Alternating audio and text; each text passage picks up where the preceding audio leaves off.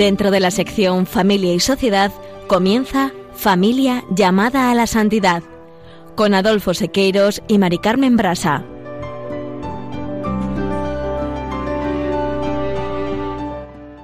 Muy buenos días, queridos oyentes de Radio María y familia Radio María. Bienvenidos un lunes más al programa Familia llamada a la Santidad.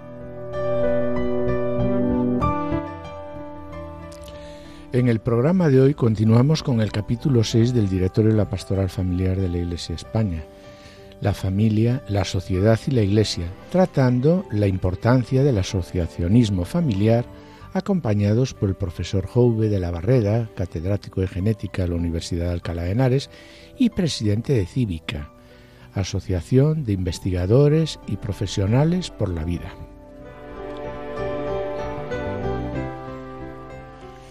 En la sección Esposos en Cristo utilizaremos como referencia el libro de Juan de Dios Larruy Granados, Esposos y Santos y Caminos de Santidad Conyugal.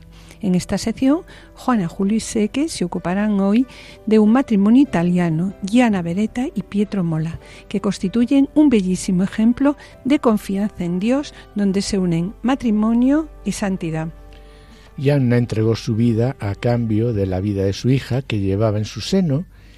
A Gianna Beretta se le conoce como la santa protectora de las madres. Y finalizaremos el programa, como siempre, pues con una oración. Directorio de la Pastoral Familiar. En programas anteriores hemos hablado de la familia como célula primera y fundamental de la sociedad la necesidad de la familia para el desarrollo de la sociedad, la familia como escuela de sociabilidad y espacio primero de humanización, la importancia de la familia en la vida de la sociedad. Y hablamos también de los derechos y deberes de la familia. En el programa del día de hoy vamos a tratar, como acabamos de comentar anteriormente, las políticas familiares, el asociacionismo familiar, tal como lo refleja el directorio desde los apartados 241 al 247. Después de lo que hemos presentado en programas anteriores, Mari Carmen, es conveniente hacernos de nuevo pues la pregunta que ya nos hacíamos anteriormente. La familia actual ¿Crees que es consciente total del papel que le corresponde en la sociedad? No, pues yo creo que no, que no somos conscientes las familias de la importancia que tenemos para la sociedad. De ahí que el directorio lo recuerda cuando dice que es preciso que la familia sea consciente de esta misión y que además de ser consciente de su misión en la sociedad, sepa defenderla, sepa defender esta misión o sepa defenderla tanto teórica como prácticamente. También, en este mismo punto, el documento estimula a todas las familias diciendo que se ha de favorecer un adecuado asesoramiento por parte de aquellas asociaciones que se dedican a ello. Asociaciones de las que vamos a hablar en la segunda parte del programa, como ya les adelantamos en el sumario. Eh, como vemos, y así lo recuerda el directorio, existe una dimensión política y de acceso de los medios de comunicación que excede a la acción familiar de ahí que en el apartado 241 del directorio, una vez más destaca la importancia de las políticas familiares. Y hablando de políticas familiares, nos preguntaremos, ¿no? ¿Qué es esto de la política familiar? Pues bien, la respuesta la vamos a encontrar también en el directorio, cuando dice que se entiende por política familiar el reconocimiento y promoción de la familia en la sociedad y también el documento La familia, santuario de vida y esperanza de la sociedad, explica lo siguiente. Dice, las políticas familiares están basadas en dos elementos muy sencillos que hay que tener en cuenta. En primer lugar, la política familiar. Las políticas familiares deben saber reconocer la identidad propia de la familia y, en un segundo momento, aceptar efectivamente su papel de sujeto social. Sí, y sobre ello mm, quiero destacar, Mari Carmen, que en este mismo documento se pregunta también, ¿la familia como institución qué espera de la sociedad? Sí, y el mismo documento a continuación expresa la respuesta diciendo, ante todo, espera que la familia sea reconocida en su identidad y aceptada con su naturaleza como sujeto social. De todo esto que acabas de presentar y que propone tanto el directorio como la familia es consortio, podemos decir que una sociedad a medida de la familia es la mejor garantía contra toda tendencia de tipo individualista y colectivista, porque en la familia, como ya dijimos en programas anteriores, la persona es siempre el centro de la atención en cuanto a fin y nunca como medio. De ahí que debe estar claro que la familia no está, por tanto, en función de la sociedad y del Estado, sino que la sociedad y el Estado deben estar en función de la familia. Sí, por esta razón, la sociedad y el Estado en sus relaciones con la familia tienen la obligación de atenerse al principio de la subsidiariedad, principio del que ya hemos hablado en otros programas, en programas anteriores.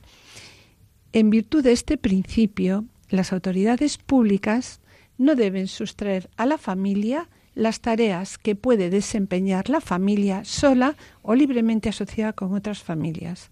Por otra parte, también las mismas autoridades tienen el deber de auxiliar a la familia, asegurándole pues las ayudas que necesita para asumir de forma adecuada todas sus responsabilidades. Y sobre lo que acabas de reflejar, Mari Carmen, pues la Familiares Consorcio propone en el apartado 44 que dice pues nos propone que la función social de la familia está llamada a manifestarse también en la forma de intervención política, es decir, las familias deben de ser las primeras en procurar que las leyes y las instituciones del Estado no solo no ofendan, sino que sostengan y defiendan positivamente los derechos y los deberes de la familia. Fíjate, Adolfo, que esto que acabas de decir, ¿no? Bueno, acabas de leer, ¿no? Sí, lo, lo pone la familia El punto 44, la familia es consorcio, ¿no?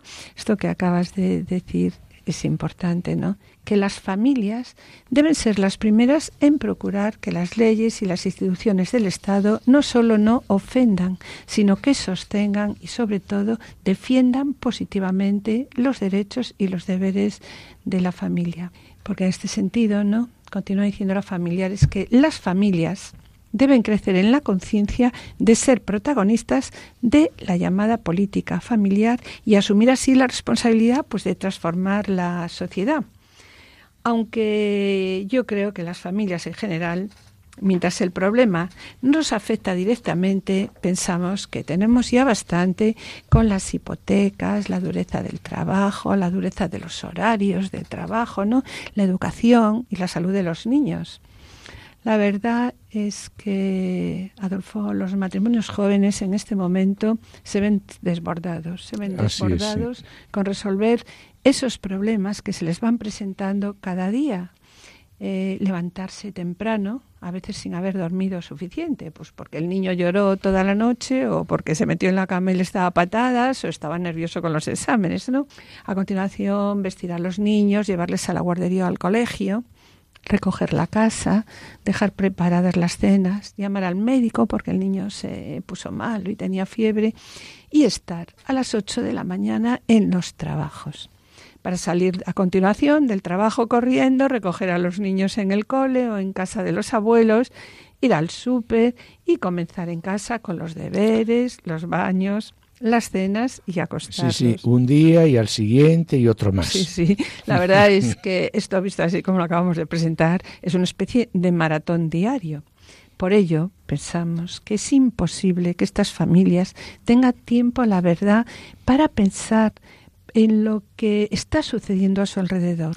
Claro, y por esta razón la Familiares Consorcio propone que las familias deben crecer en la conciencia de ser protagonistas de la llamada política familiar y asumir la responsabilidad de transformar la sociedad, porque de, de otro modo las familias serán las primeras víctimas pues que de aquellos males que se han limitado a observar con una indiferencia o porque no pudieron pararse a sensibilizarse con ello, claro. Sí, sobre lo que acabas de decir y siendo consciente de las limitaciones de la familia, el directorio propone pues unas ayudas específicas para alcanzar estos fines dentro de nuestra sociedad y así dice que es absolutamente necesario disponer de personas competentes, formadas cristianamente en los distintos aspectos que afecten a la familia, jurídico, laboral, sanitario, de vivienda, medios de comunicación, para conseguir que la familia tenga una repercusión social y política en nuestra sociedad.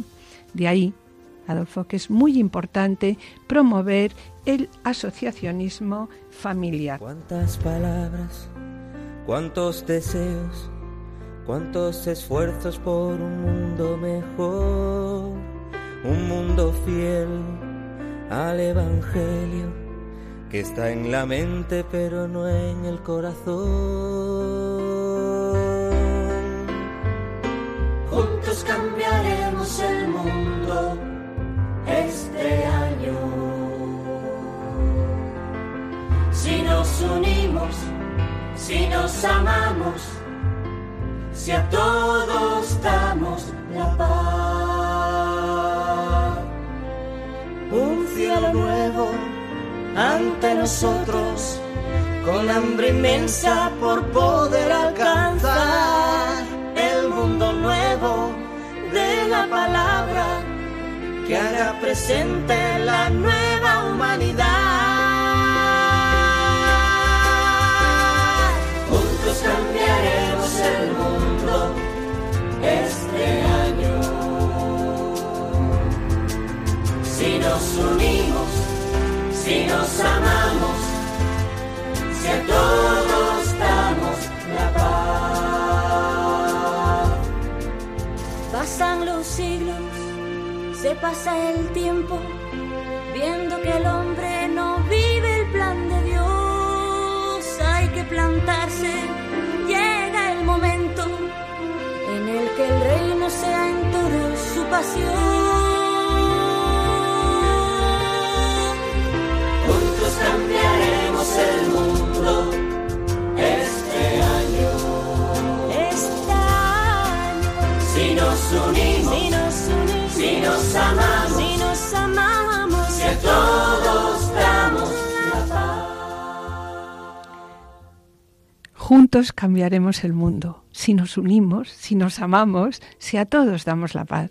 Por eso, mis queridos oyentes, la familia y la sociedad juntas, si nos unimos, cambiaremos el mundo, como nos dice esta canción de Brotes de Olivo.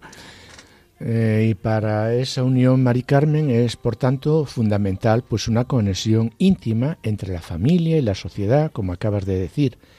Y para que exista esa unión, que exige la apertura y la participación de la familia en, en la sociedad y su desarrollo, se impone también que la sociedad no deje de cumplir su deber fundamental. ¿Y cuál es ese deber fundamental? Pues respetar y promover la familia misma. Sí, ciertamente. Como ya comentamos en otros momentos, la familia es una realidad social que no dispone de todos los medios necesarios para realizar sus propios fines.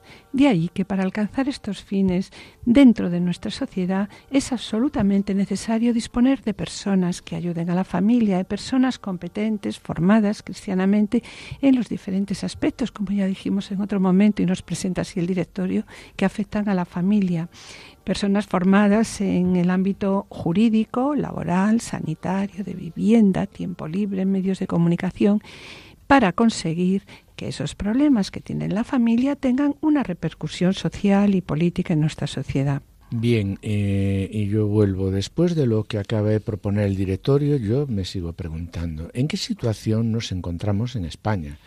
¿Conocemos realmente aquellas instituciones, aquellas asociaciones que trabajan en favor de la familia? ¿Es así?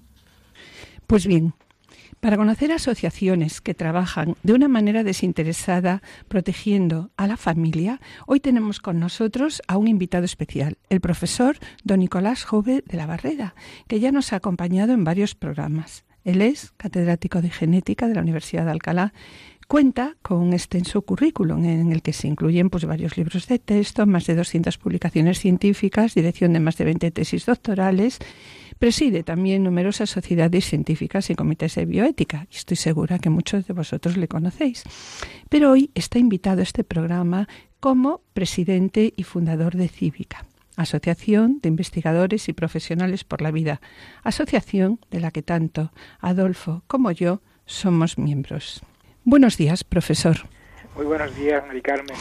Bueno, eh, en primer lugar, queremos darte las gracias por tu generosidad y disponibilidad, ¿no? Somos conscientes realmente. el, agradecido, soy yo. Sí, sí, pero. De toda esa retaíla de cosas agradables que has dicho, ya. Que, que, no me merezco. Bueno, somos conscientes de lo apretada que está tu agenda, por lo que te agradecemos doblemente el esfuerzo. Encantado. Y gracias también, porque siempre que Adolfo y yo acudimos a ti, pues tu respuesta ha sido afirmativa. Y ya para meternos en materia, pues ¿Podrías explicar a nuestros oyentes qué es Cívica, la Asociación de Investigadores y Profesionales por la Vida? También Asociación Cívica, Ciencia, Vida y Cultura. ¿Qué es? Sí, bueno, Cívica es una asociación que nace hace ahora mismo pues siete años, bueno, en el año 2010 prácticamente, no llega a los nueve años, cuando mm, después de todo el proceso de la mm, última reforma de la ley del aborto, pues los investigadores que habíamos de alguna manera mm, encauzado una, una petición formal eh, mediante una declaración, lo que llamamos la Declaración de Madrid, de que se tuvieran en cuenta la voz de la, de la ciencia y de la investigación que defiende que la vida empieza en el momento de la concepción no fuimos escuchados, pues entonces decidimos continuar mm, asociándonos y siguiendo más o menos en la misma línea, es decir, reclamar a los políticos y hacer también llegar a la voz a la sociedad la voz de la ciencia, que es la, digamos la gran olvidada en, en, temas que por supuesto tienen mucho que ver con, con nuestra actividad. Esa es un poco la, idea, es decir, defender la postura de la ciencia en relación, en este caso, con, con la vida humana. La vida humana eh, comienza en un momento determinado, se ignora esto, se hace una ley y, y se tira para adelante, ignorando totalmente nuestra voz. Ese es un poquito el motivo. Sí, eh, recordamos nosotros con afecto el manifiesto Madrid, ¿no? Entonces, ¿podrías explicar, no? Porque realmente ese fue en principio el origen de Cívica o Cívica ya había surgido previamente al Manifiesto Madrid. No, no, Cívica. Porque sabemos que el promotor ha sido tú, ¿no? Entonces, ¿cómo surgió? Bueno, eh, yo y otros compañeros y amigos que enseguida se sumaron, entre los que estáis vosotros también, por supuesto, Adolfo, Mari Carmen, eh, muchos amigos y médicos y profesionales, científicos, investigadores del Consejo de Universidades, en, en un conjunto más o menos de unas dos, más de 2.000, cerca de 3.000 personas, pues nos sumamos a esa declaración de Madrid que fue previa a la fundación de la, de la asociación. O sea, el movimiento fue casi un poco, no digamos que espontáneo, porque ya había un germen de malestar porque no se nos escuchaba y entonces eh, hicimos esa declaración, un manifiesto de 12 puntos, donde decíamos la voz de la ciencia nos dice que la vida empieza en la fecundación, etcétera, etcétera, una serie de puntos muy claros, muy netos y muy, y muy reales, ¿no? es decir, sin, sin ningún sesgo de carácter político, porque entre nosotros mm. no nos preguntamos nunca de qué partido eres, ni, ni a quién votas, ni a quién no vota. Simplemente fue la voz de la ciencia en relación con el inicio de la vida humana. Esa fue la declaración que se presentó un 17 de marzo de 2009 en Madrid y posteriormente, en vista de que la ley iba adelante, se aprobó, salió y no hubo más que hacer, pues decidimos que nosotros no podíamos tampoco quedarnos callados y quietos y entonces decidimos hacer una asociación para más o menos continuar en cuantas ocasiones se prestara ello, pues manifestando nuestra nuestra opinión en aquellos temas que creemos que son necesarios, que la sociedad debe de conocer porque son son verdades, ¿eh? Objetivas y que sin embargo se ignoran y se hacen leyes que pues eh, si, si no si, si, se ignora la verdad son leyes que en principio carecen de legitimidad no es decir un poquito se fue la postura mm. no y, y en aquel momento eh, qué asociaciones unieron al manifiesto Madrid para sí bueno, hubo un conjunto a que se adhirieran al manifiesto de Madrid muchas, pero que se adhirieran a la idea mm, de la defensa de la vida muchas más todavía. O sea, realmente lo hemos vivido en los últimos años, lo hemos ido viendo, aunque haya caído aparentemente en época más reciente, pues una serie de manifestaciones que precisamente unían a muchas, muchas asociaciones en torno a la defensa de la vida. Pero, en fin, concretamente a la Declaración de Madrid, pues recuerdo ahora mismo, por ejemplo, mm, la unión de SOS Quiero Vivir, que es una asociación catalana que tenía una gran cantidad de profesores detrás, de universidad sobre todo, eh, una, de, una asociación de la Asociación de Ginecólogos por el Derecho a Vivir, Pediatras, por el Derecho a Vivir, Psiquiatras por el Derecho a Vivir, la Asociación de Médicos de Ejercicio Libre Aspromel, los objetores de los médicos por objeción de conciencia, la Academia de Medicina de Sevilla concretamente, que fue, para nosotros es un gran respaldo porque toda la, todo el, el, digamos el cuerpo de representación de los médicos sevillanos pues también se adhirieron.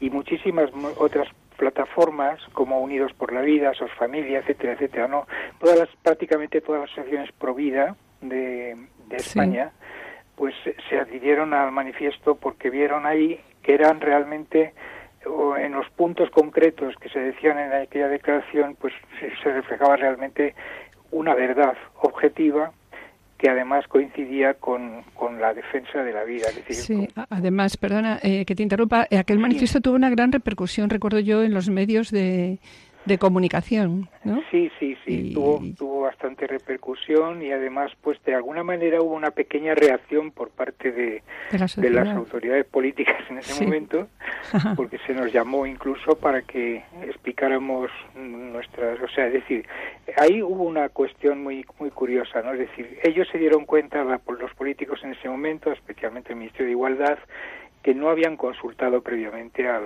al mundo de la ciencia, los académicos. Entonces quisieron a última hora, ya muy a destiempo, cuando ya todo estaba lanzado y prácticamente la ley estaba en las Cortes, quisieron, digamos, mm, pues eh, decir o hacer como que escuchaban.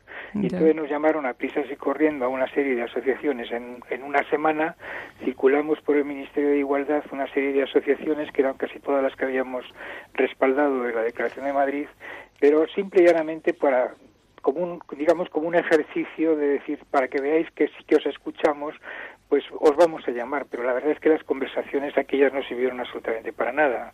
Fue un ejercicio un poco, un poco estéril en el sentido de que no, no había ninguna voluntad política de cambiar la, la ruta que ya habían, que habían tomado, ¿no? Sí, y y después ya se constituyó Cívica, ¿no? ¿Y cuáles son las razones que han tenido los científicos, profesionales sanitarios y profesores para asociarse luego a, Cívica?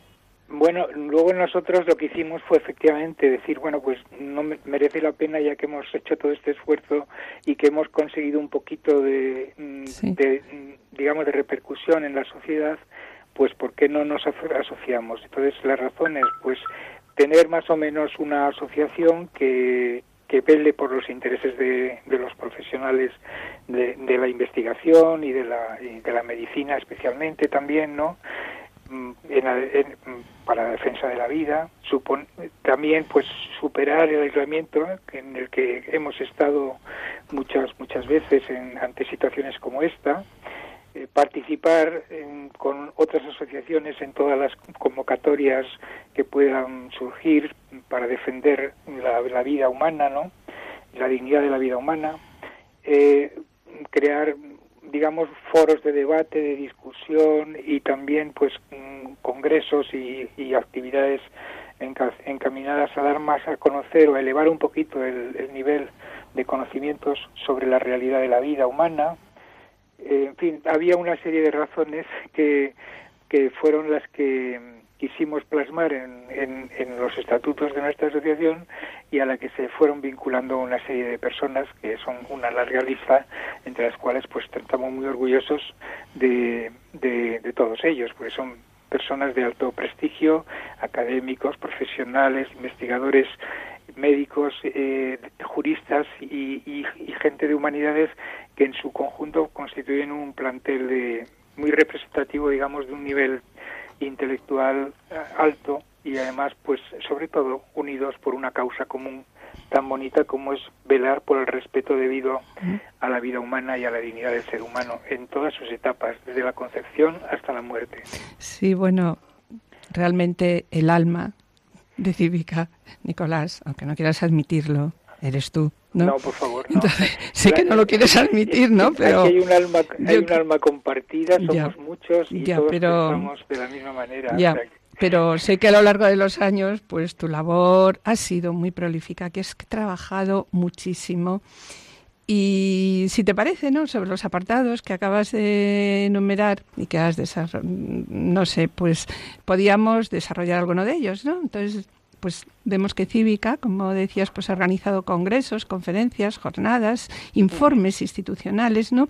Que facilitan intercambio y transmisión de conocimientos. Eh, ¿Podrías hablarnos algo de ello? Sí, bueno, la idea nuestra, en principio, eh, a base de todo ese tipo de actividades, que ojalá pudiéramos hacer más, estamos un poco limitados también por cuestiones, porque los profesionales somos también muy complicados, ¿no?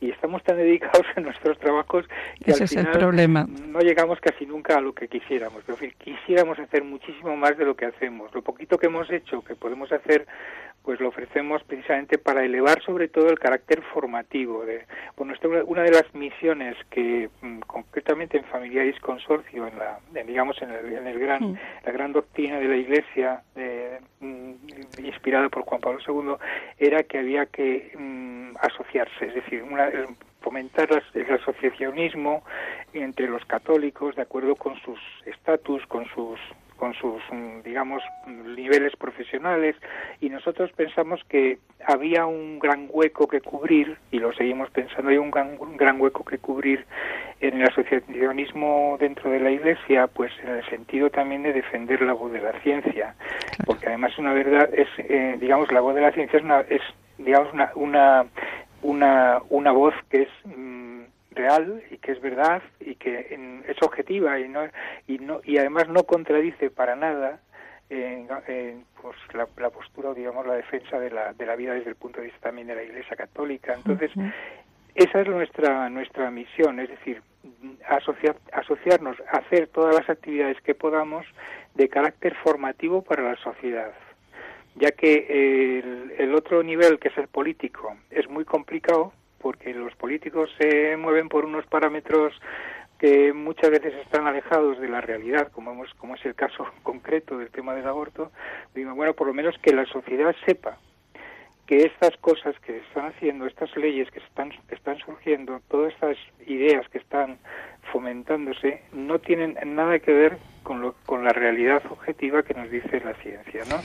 Y eso es un poquito la misión. Nosotros hacemos ese tipo de actividades cuando podemos, cursos o congresos o, conferencias o ciclos para precisamente mm, que se vaya que vaya la, gente que desee a formarse porque claro mm, el tema está en el déficit de formación que tenemos en estos temas en, en, la sociedad española no tenemos un cierto retraso y entonces hay que hay que ofrecerles de alguna manera estos conocimientos para que los vayan asumiendo y, y hagan suyos esos, esos conocimientos y tengan también argumentos para defender para poder la, opinar, la, verdad, la verdad objetiva, ¿no? la verdad de la vida. ¿no? Sí, y quería preguntarte también a qué iniciativas en defensa de la vida, tanto a nivel nacional como internacional, se ha unido Cívica desde su constitución, ¿no? O con cuáles ha firmado acuerdos importantes de, de cooperación, ¿no? Sí, bueno, nosotros realmente firmar eh, lo que hemos hecho simplemente es establecer lazos. o sea, lazos hemos establecido prácticamente con todas las asociaciones que son cerca de casi un centenar, diríamos, que defienden los que defienden la dignidad y la vida humana el ser humano como un fin en sí mismo y no como un medio no en todos los niveles no entonces, entonces ahí pues por supuesto la Federación Española Asociaciones Pro Vida en fin eh, fundamentalmente en España que tiene una gran una red enorme de, de, de, de, asociaciones locales y provinciales, pero también, por ejemplo, con el Foro de la Familia, con Red Madre, eso a nivel nacional, ¿no? Eh, SOS Familia también, que hace una grandísima labor. Pero luego también eh, a nivel internacional, mm, incluso muchas de estas asociaciones nos hemos unido todos a una iniciativa europea que es la Federación One of Us, la federación que promovió también una, una solicitud de ciudadanos europeos que llegó a conseguir cerca de dos millones de firmas para que se retiraran las subvenciones y no se promoviera el aborto en Europa, ¿no? Esto, mm, esta, esta federación está funcionando desde hace dos años. El, presidente es don Jaime Mayor Oreja, como probablemente todo el mundo conoce, y, y, y además ahora mismo está en un momento muy interesante. Estamos intentando promover todavía más unión entre muchas asociaciones europeas. hay muchos países implicados. Ahora mismo son más de 30 las asociaciones de distintos países y creo que son como 10 o 12 países los que están ya con sus asociaciones incluidos en el en la en la federación, ¿no? Tuvimos ya un foro en París el año pasado, el año que viene va a haber otro en Budapest, probablemente y bueno, la idea es llevar la voz de la ciudadanía europea en defensa de la dignidad y de la vida humana desde el momento de la concepción, ¿no? Bien, Nicolás, eh, siento que el tiempo se nos va echando encima. ¿Podrías finalizar eh, pues con unas palabras de esperanza sobre la defensa de la vida, con aquello que tú consideres prioritario? no sé cómo no sé cómo terminar sinceramente eh, Carmen te diría simplemente pues las palabras a lo mejor que me vienen a la mente ahora mismo de Jérôme Lejeune que fue un grandísimo defensor de la de la vida humana como todo el mundo sabe él era además un gran médico que defendió siempre el juramento hipocrático, la defensa de los niños con síndrome de Down, de las que él fue el descubridor de la causa. Y él decía, mm, se preguntaba, aquí una reflexión, decía, ¿tendría, ¿tendrá mm, la, la población actual la suficiente sabiduría como salir al paso y defender la vida en, en, un momento tan triste como el que estamos viviendo. Y él se refería sobre todo a lo que él, lo que él acusaba sobre todo era una, un desequilibrio entre los avances a lo mejor de la ciencia y los avances en el, en el, en el sentir de la, del valor de la vida humana decía mm. la ciencia avanza mucho pero la pero la sabiduría va de, no va no va creciendo en el mismo en el mismo al mismo ritmo por lo tanto él acusaba ese desequilibrio entre el avance científico y el avance tecnológico que lo arrasa todo, que es muy peligroso, decía él, y sin embargo la carencia de la defensa de los valores, de la, de la moral y de la ética que debe de primar sobre todo en las acciones humanas y sobre todo en las acciones de los médicos. Es lo único que se me ocurre decirte porque yo me parece que fue un ejemplo mm, a seguir para muchos médicos, pero también para muchos científicos y profesionales y a mí me impactó mucho su, su obra y su vida. Sí, bueno, Nicolás, después de tus palabras, pues quiero felicitarte, queremos felicitarte por esta iniciativa, ¿no? Por ser el promotor de Cívica, Asociación de Investigadores y Profesionales por la Vida. Sí, mis queridos oyentes, esto es lo que propone tanto el directorio eh, como la familia es consorcio, a los laicos, ¿no? Cuando nos, subraya, cuando nos subraya la necesidad de promover asociaciones para alcanzar la defensa de la familia dentro de nuestra sociedad. Y también nos dice el directorio que para ello es absolutamente necesario disponer de personas competentes y formadas cristianamente en los distintos aspectos que afectan a la familia, jurídico, laboral, sanitario, como tú comentabas hace un momento, y conseguir que todo esto pues tenga una repercusión social y política en nuestra sociedad. Bueno, para despedirle, pues volvemos a agradecer al profesor Joves su amabilidad, su disponibilidad y su magnífica exposición que nos ha regalado como siempre. Y esperamos pues que sigas acompañándonos en Radio María, en nuestra querida radio de la Virgen. Gracias, Nicolás. Encantado y muchas gracias a ti, Mari Carmen, por lo que hacéis también, vuestra labor tuya y de Adolfo. Gracias. muchas gracias.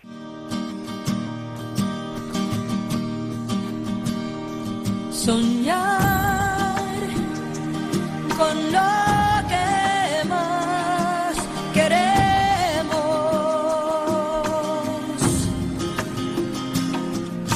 Aquello difícil de lograr.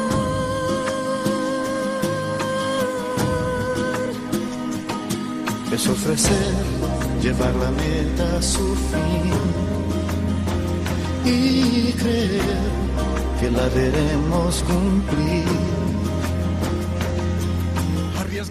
Queridos oyentes y familia de Radio María, estamos en el programa Familia llamada a la Santidad dirigido por Adolfo Siqueiros y quien les habla, Mari Carmen Brasa. A continuación, siguiendo con el tema de la defensa de la vida, Juana Julio y Seque nos van a presentar la vida de la cirujana pediatra Yana Bereto Mola, quien entregó libremente su propia vida a los 39 años de edad para salvar a su cuarto hijo. y Ana Emanuela, que estaba por nacer. Optó por someterse a un tratamiento de cáncer, eh, optó por, perdón, por no someterse a un tratamiento de cáncer que hubiese matado a la criatura. Y en ese momento, pues a ella se le había recomendado un aborto. Al negarse a este tratamiento, murió desarrollando una peritonitis. Como médico ella sabía muy bien la realidad de su condición, pero prefirió morir para dar vida a su hijo. A Diana Beretta se la conoce como la santa protectora de las madres. Permanezcan a la escucha. Sé muy bien que puedo triunfar. Seguiré con toda mi voluntad destino enfrentar y por siempre mis huellas dejar.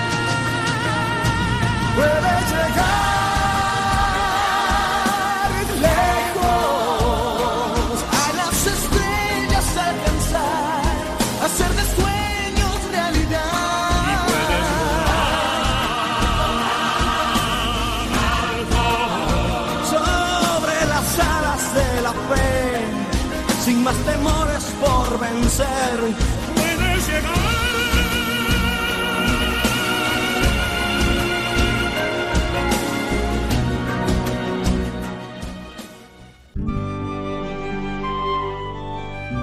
Esposos en Cristo.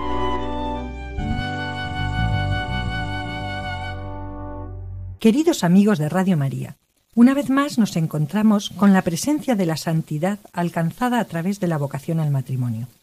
Hoy de nuevo se hace patente en el testimonio de unas vidas aparentemente sencillas que en la vivencia profunda de la fe han trascendido su vivir cotidiano para ser luz y sal en el mundo.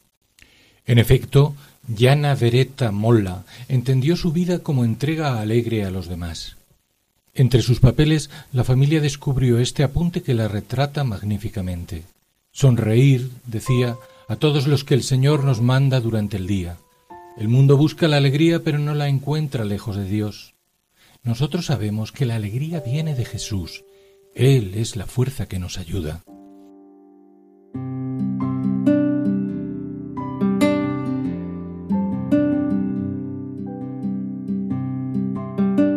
Esta alegría y paz interior la llevaron a confiar siempre en la providencia y a entregar su vida a cambio de la de la hija que llevaba en su seno.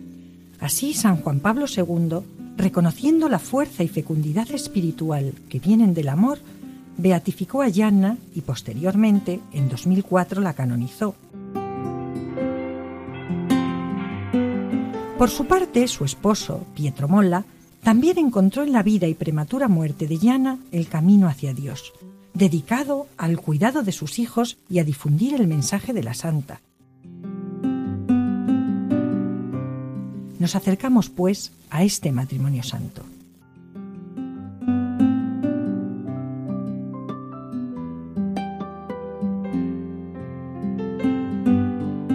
Yana Beretta Nació en Magenta, cerca de Milán, el día 4 de octubre de 1922. Durante sus primeros años, acoge con esmero el don de la fe y la educación cristiana que recibe de sus padres. Considera la vida como un don maravilloso de Dios, confiándose plenamente a la providencia y convencida de la necesidad y de la eficacia de la oración. Durante su juventud, Ejerce su apostolado colaborando en la acción católica y en la Sociedad de San Vicente de Paul, donde se dedica al cuidado de los jóvenes y al servicio caritativo con los ancianos y necesitados. Unos años más tarde, en 1949, obtiene el título de doctor en medicina y cirugía y poco después se especializa en pediatría. Abre así un consultorio y en él presta atención especial a las madres, a los niños, a los ancianos y a los pobres. Su trabajo profesional, que considera como una misión, no le impide el dedicarse más y más a la acción católica, intensificando su apostolado entre las jóvenes. En todas sus actividades, también en la práctica del esquí o el alpinismo, siempre encuentra la ocasión de expresar su alegría de vivir y el agradecimiento ante la belleza de la creación.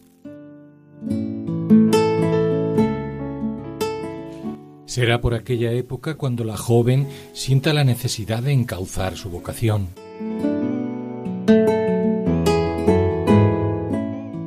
Yana se interroga sobre su porvenir y reza con fervor para conocer la voluntad del Señor. Siente así que Dios la llama al matrimonio y llena de entusiasmo se entrega a esta llamada con voluntad firme y decidida de formar una familia verdaderamente cristiana.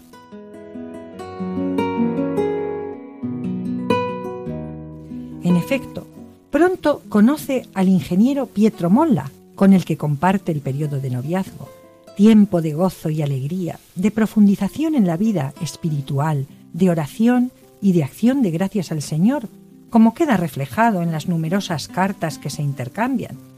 Oigamos las palabras de Yanna en una de ellas. Te quiero tanto, tanto, Pietro, siempre estás presente, desde por la mañana, cuando en el ofertorio de la misa ofrezco tu trabajo con el mío, tus alegrías, tus sufrimientos, y luego durante todo el día, hasta la noche. Pero ahora disfrutemos de la alegría de querernos, porque siempre me han enseñado que el secreto de la felicidad es vivir cada momento y agradecer al Señor todo lo que en su bondad nos regala cada día. Por eso, elevemos nuestros corazones y vivamos felices. Pietro, por su parte, también siente que su matrimonio será el camino inspirado por Dios para encontrar la felicidad. A vuelta de correo escribe en cierta ocasión a su prometida en estos meses todo ha sido crecer en comprensión y afecto. Ahora nuestra comprensión es perfecta porque el cielo nos ilumina y la ley divina nos guía. Ahora nuestro amor está completo porque somos un solo corazón y una sola alma, un único sentimiento y amor, porque nuestro amor sabe esperar fuerte y puro la bendición del cielo. bendición que se concreta el día 24 de septiembre de 1955, cuando ambos contraen matrimonio en Magenta, en la Basílica de San Martín. Los nuevos esposos se sienten felices.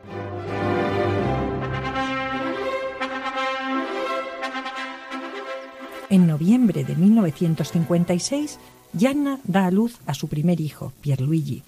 En diciembre de 1957 viene al mundo Mariolina, y en julio de 1959 Laura. Es tiempo en que Yanna y Pietro armonizan con sencillez y equilibrio los deberes de esposos y padres con sus respectivas profesiones, incluida la dificultad que suponen los frecuentes viajes de Pietro. Son años de gran felicidad que crece aún más, si cabe, ante la noticia de un nuevo embarazo. Una dura prueba, sin embargo, estaba por llegar. Así fue. En septiembre de 1961, al cumplirse el segundo mes de embarazo, a Yanna le diagnostican un tumor en el útero. Desde sus conocimientos médicos comprende que es necesaria una inmediata intervención quirúrgica eso sí, antes de ser intervenida, exige al cirujano que salve a toda costa la vida que lleva en su seno. Confiada a la oración y a la providencia, se consigue salvar la vida de la criatura. Yanna, conmovida entonces, da gracias al Señor y pasa los siete meses antes del parto con incomparable fuerza de ánimo y con plena dedicación a sus deberes de madre y de médico. Se estremece, eso sí, al pensar que la criatura pueda nacer enferma, de modo que pide al Señor con constancia que no suceda tal cosa. Algunos días antes del parto, confiando siempre en la providencia, vuelve a mostrar su determinación de dar su vida para salvarla de la criatura. Dice, Si hay que decidir entre mi vida y la del niño, no dudéis, elegid, lo exijo, la suya, salvadlo. Así, el 21 de abril de 1962, da a luz a Yana Emanuela, y solo unos días después, el 28 de abril, entre terribles dolores y repitiendo la jaculatoria, Jesús te amo, Jesús te amo, muere santamente. Tenía 39 años. Sus funerales fueron una gran manifestación llena de emoción profunda, de fe y de oración, y desde entonces su esposo Pietro, confiado en la palabra de Jesús y en la misma providencia que había guiado a Yanna, perseveró siempre junto a sus hijos en la esperanza firme de que su esposa permanecía a su lado, amándolos y protegiéndolos desde el cielo. A Gianna Beretta se la conoce actualmente como Santa Protectora de las Madres, a partir de un milagro ocurrido en Brasil el 9 de noviembre de 1977. Sucedió cuando una joven parturienta se curó de septicemia terminal.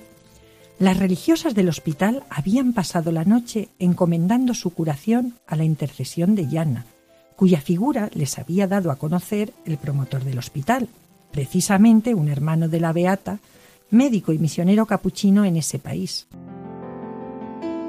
El Papa Juan Pablo II aprobó así el decreto que reconocía sus virtudes heroicas y la beatificó el 24 de abril de 1994, Año Internacional de la Familia. Finalmente fue canonizada en 2004. Bellísimo ejemplo sin duda de confianza en Dios que nos anima a invitarles a la próxima escucha, Dios mediante, de este espacio donde se unen matrimonio y santidad. Hasta entonces. Estamos en el programa Familia llamada a la Santidad, dirigido por Adolfo Sequeros y quien les habla, Mari Carmen Brasa. Les recordamos que pueden ponerse en contacto con nosotros a través del correo familia llamada a la santidad arroba o enviando un correo postal a la dirección de Radio María, Paseo de Lanceros 2, primera planta, 28024 Madrid, indicando el nombre del programa Familia llamada a la Santidad. Para solicitar este programa deberán dirigirse ustedes al teléfono de atención al oyente 902 500 518. También pueden escucharlo el programa a través de podcast entrando en la página www.radiomaria.es y podrán descargarlo en su ordenador para archivarlo, escucharlo cuando ustedes deseen. Y bien, mis queridos oyentes, gracias por vuestros correos. Sabéis que vuestras palabras son muy importantes para nosotros, porque aunque sabemos que el trabajo lo lleva Cristo y su Espíritu y nosotros somos siervos inútiles que intentamos hacer lo que tenemos que hacer. Colofón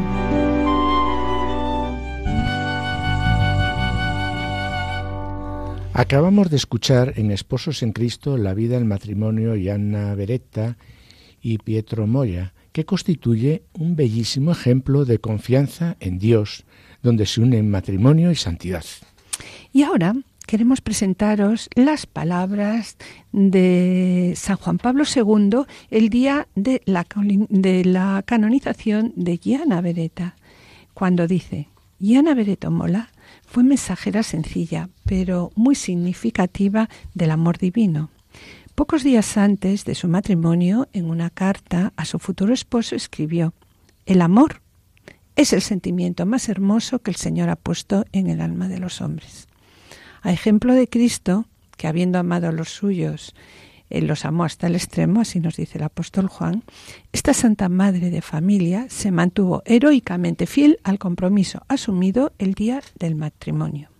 El sacrificio extremo que coronó su vida testimonia que sólo se realiza a sí mismo quien tiene la valentía de entregarse totalmente a Dios y a los hermanos.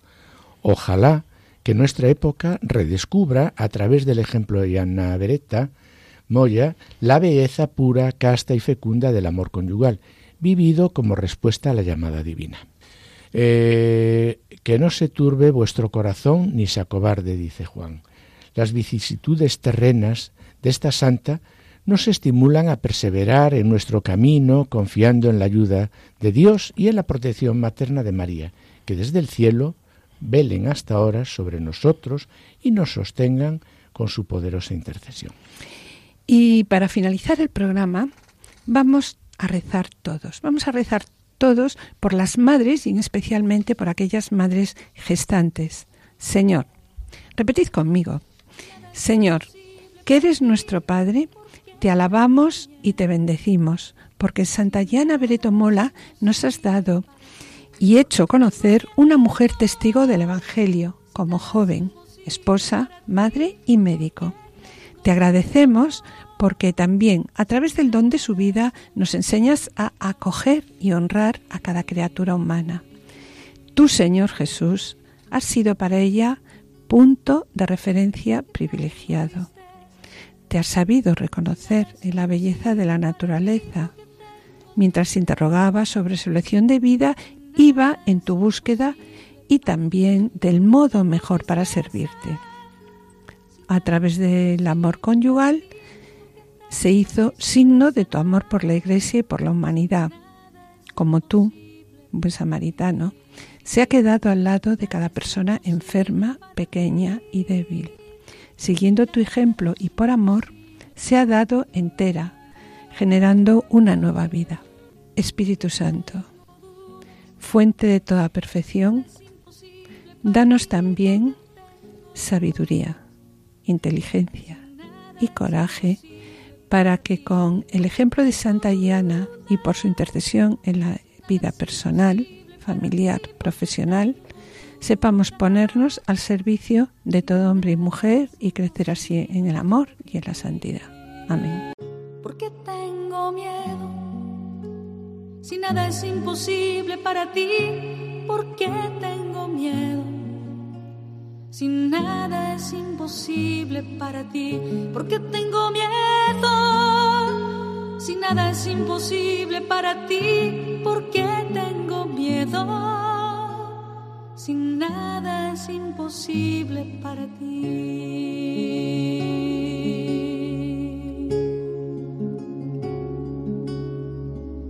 Porque tengo tristeza. Si nada es imposible para ti, porque tengo tristeza si nada es imposible para ti, porque tengo tristeza. Si nada es imposible para ti, porque tengo tristeza. Si nada es imposible para ti, nada es imposible para ti. Nada imposible para ti.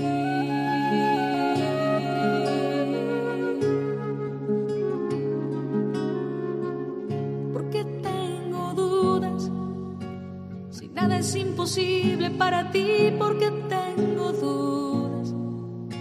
Si nada es imposible para ti porque tengo dudas.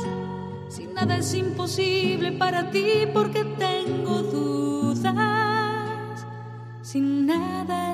Es imposible para ti.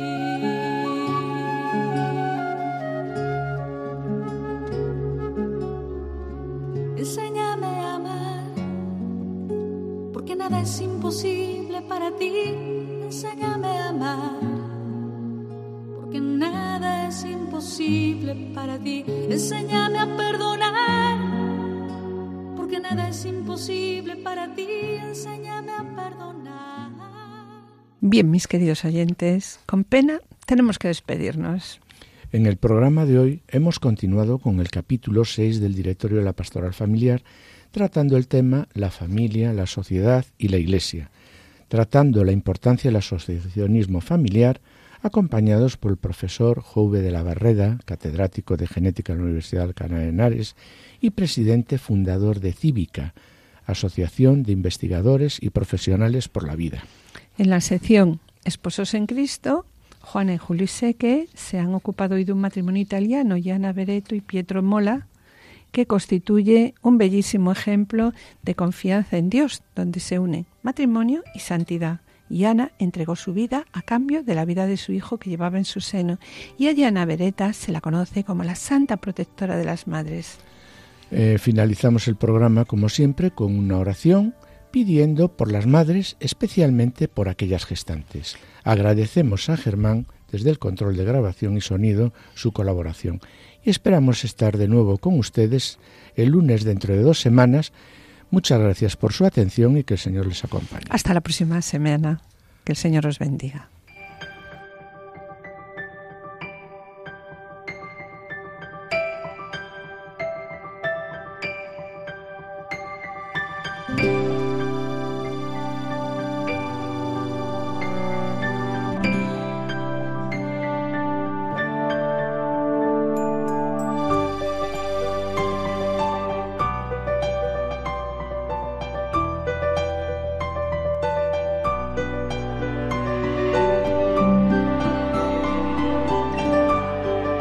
Han escuchado Familia llamada a la santidad con Adolfo Sequeiros y Mari Carmen Brasa.